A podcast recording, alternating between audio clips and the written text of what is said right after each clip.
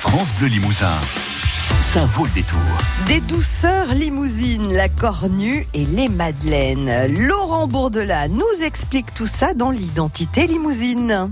Au moment de la fête des rameaux, qui commémore l'entrée de Jésus à Jérusalem, lorsque les habitants, selon l'évangile, glissèrent des palmes sous les sabots de son âne pour lui faire honneur, les Limousins aiment déguster une brioche appelée la cornue. Elle a trois cornes et sa forme est héritée des antiques rites païens de la fertilité et de la fécondité. Au départ, c'est un pain sans levain avec une forme de phallus. Les femmes qui désiraient tomber enceintes dans l'année allaient le faire bénir. Au fil du temps, l'Église catholique s'est accommodée de cette viennoiserie, préférant y voir le symbole de la Sainte Trinité. Toutefois, en 1750, l'évêque de Limoges, monseigneur Jean-Gilles de Coët-Losquet, demanda instamment aux pâtissiers de moraliser l'aspect de la gourmandise.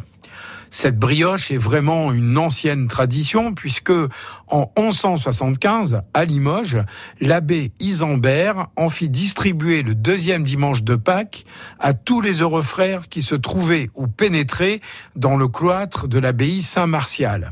Les boulangers d'aujourd'hui la préparent avec ou sans cristaux de sucre. Vous le comprenez bien, le Limousin n'est vraiment pas un pays de régime. J'en veux pour preuve l'excellent fondant et délicat massepain. De nos jours, c'est une pâtisserie à base d'œufs, de sucre et d'amandes, faisant partie du patrimoine gastronomique de la ville de Saint-Léonard de Noblat mais la recette viendrait à l'origine de Méditerranée. Certains pensent même que c'est grâce aux pèlerins de Saint-Jacques de Compostelle qu'elle serait remontée jusque dans la région. Le massepain peut se conserver au moins un mois et ce fut longtemps une douceur réservée aux riches. Tombée en désuétude pendant des générations, la recette a été remise au goût du jour en 1899 par le pâtissier Mioletou Camille Petitjean.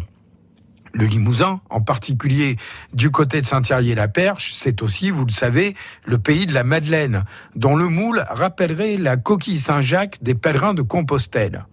Entreprise emblématique, bijoux, D'abord pâtisserie, confiserie, biscuiterie de détail créée à Saint-Thierry en 1845 par Antoine Dubois, dont le successeur est aujourd'hui dirigeant de la marque, qui a su décliner sa production en de délicieux produits.